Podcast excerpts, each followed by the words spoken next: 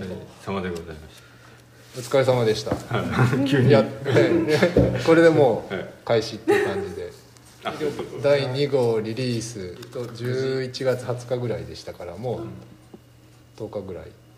今日 7? 一週ああ1週間ぐらい経つのか。まだ1週間なんだね。なんかもう変えもう次の話を考えてるから どうしようかみたいな話を。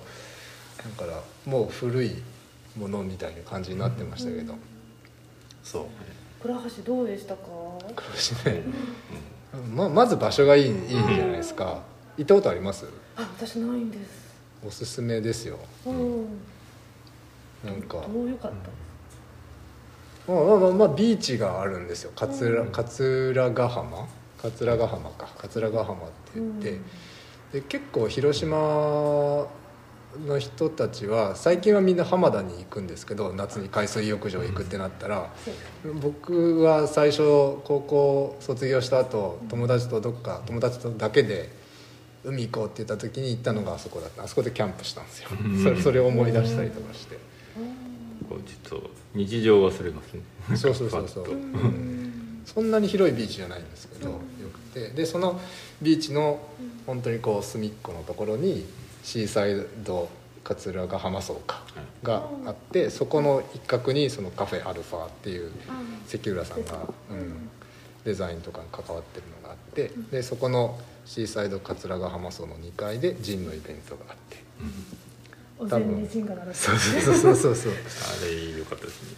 寺本さん行ったら多分大喜びしなんかなかなか広島では手に入らないやつがあったんでいいよねと思って。もうそういう目線なんですあねー 広島では手に。そういくつか写ってる表紙のやつ有名なのもあったんで。ああそうなんですね。うなんですよ。ん。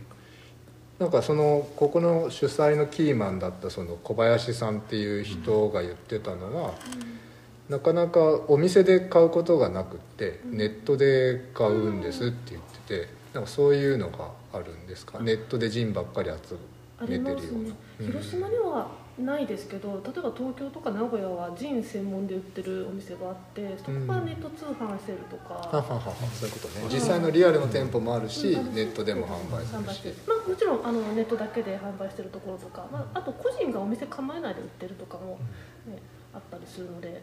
ああそれは作り手の方ってこと？あそうですね。ああまあそれはあるよね、多分ね、だから私もそうですね。ネットで買うことありますね、うん。でもこれ見てたらなんか個人でできそうな感じはしますよねあ本自体をジン自体を作るのはね、作ったり、うん。販売も販売もね。ひょっとしたら、まあ、売れるかどうかは別そうにして 別として、ね はい、売ったことはあるんですか寺買った本さことは私あります。ん売れました？売れましたなんか。あ東京のその有名なジーン専門店があってそこに宅販売をするとかあとはいはいはい。東京アートブックフェアっていうのがあー年会でかなんですけどあそこでも委託して売ってもらって。へえでもまあ1回30冊とか50冊とかあんまり多くはないんですけど、うん。結構うん売れて一ますね。応売れあ売れるそうかそうか。ねいや佐々木さんも今度は自分で作って持ち込むっていう話を約束をしたわけだから、そうそうですねはいって言ってしまいましたはい。そう。僕らも何かそのジンのなんか久しぶりに僕見たんですよね、まあ、ジン数年前にちょっと話題結構ブームがあって多分好きな人はずっと好きだったんだろうけど僕の中では一回ちょっとうん。こうし視界から外れていてでもまたこうして戻ってくるとやっぱ面白いなと思って。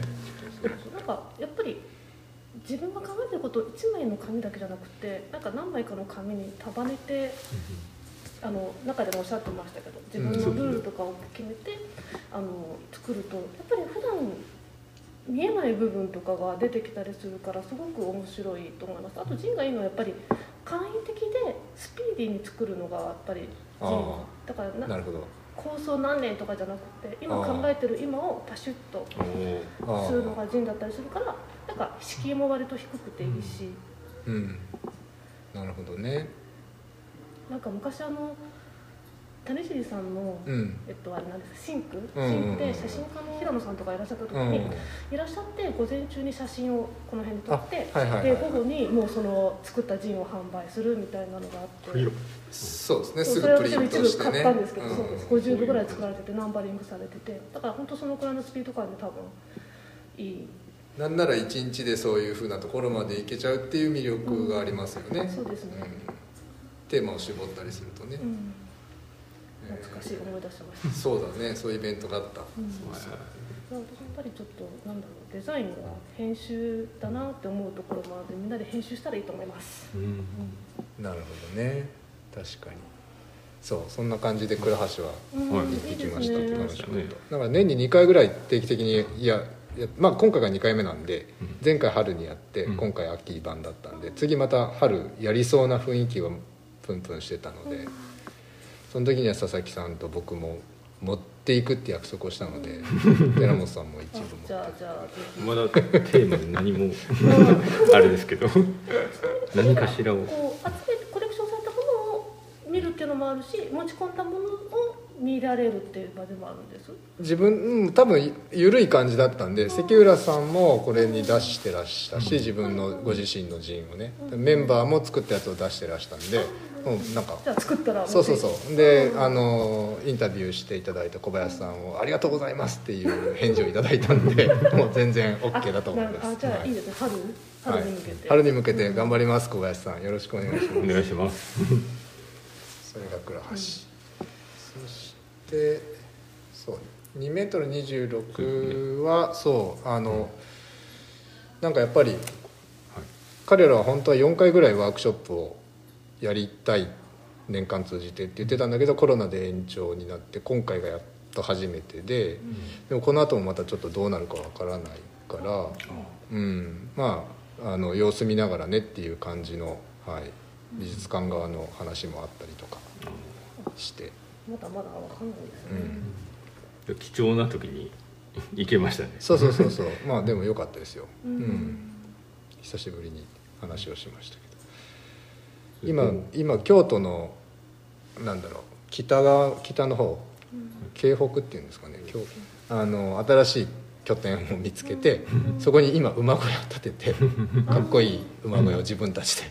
本当に馬馬小屋を建てるんだよって聞い聞いたんですよ。この取材の時にはい。馬小屋建てるよって言ってて、まあ、馬小屋ぐらいの規模のものを作るんだろうなと思ってたんですけど、はい。本当に馬を飼って当に馬がいるんだす。ごいそう。今度また聞かなきゃいろんなことしますね。なんかもうなんなんて言うんだろうね。こう自分たちで考えたことをどんどんこう実行に移す人たちのなんだろう。そのうん。バイタリティとかすごいよねっていつも思うよね、うん。なんか。うん。日本人だったらいろんなところで躊躇するところをなんか逆にこう海外からの目線でなんか簡単に超えて やっちゃうみたいなところが面白いなと思って。そう。で先週は次の号でそう、うんあの紹介するうん。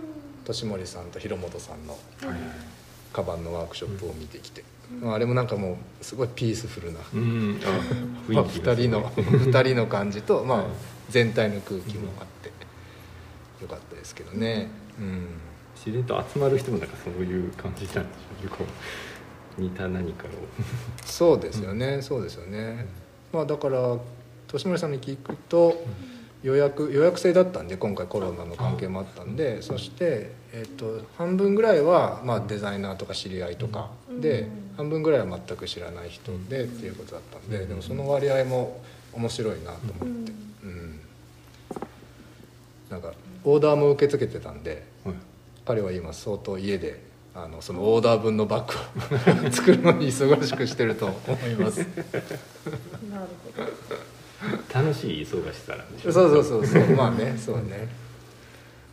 その記事もすごい僕はそのブランドのことをよく知らなかったんですけど、アンビデックスっていう東京のブランドが来て広島でやるっていうので、でその場で僕もなんか欲しくなってうんあオーダーして仕事を増やしてます。あオーダーしたんですね。あ なるほど。バッグをオーダーして。バッグを一つオーダーして。もう仕方ない年ですねろしくお願いします。頑張ってください。そう。でそうそう。でこのアンデザインドのウェブサイトをなるべくフレッシュなうちにうん。こう伝えたいっていうことで、えっと、割とこう編集途中のものからもう公開していこうっていう話を今この3人でしていて、はい。だからもう来週来週っていうことは10 11月の終わりから12月の頭にはその次のバッグのワークショップの記事が載ったものは出して、そその後を常に編集している状態を見ていただけるようにしようとしてます。で次の段階は寺本さんが大変になるけど紙のバージョンをちょっとずつ作っていってちょっと今日ごめんなさい。持ってきてないんですけどお家にあるんでまたちょっとデうん。ータで、あれね最初見た時のインパクトが良かったし、はい。やっぱ紙になってどっかこうそこに置いてあるといいなと思っているので、ありがとうございはい、コピー機頑張って頑張って。稼働させて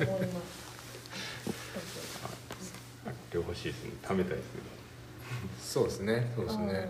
ものとしてね。重なっていくと。うんでもいいと思います。なんかねどこからでも出せたりするのも楽しいですよね。私ちょっと書きましたけどあの私コンビニエンスストアのネットプリントってすごく面白いああ、ってて。うん、ツールとしてですよね。そうあの番号だけ伝えといて、まあ、10円か20円か払えば、うん。全国どこでもプリントアウトができるメディアなんでそうなんだ。から作家さんとかが自分の作品を発表する場合にしてたりとか、うん。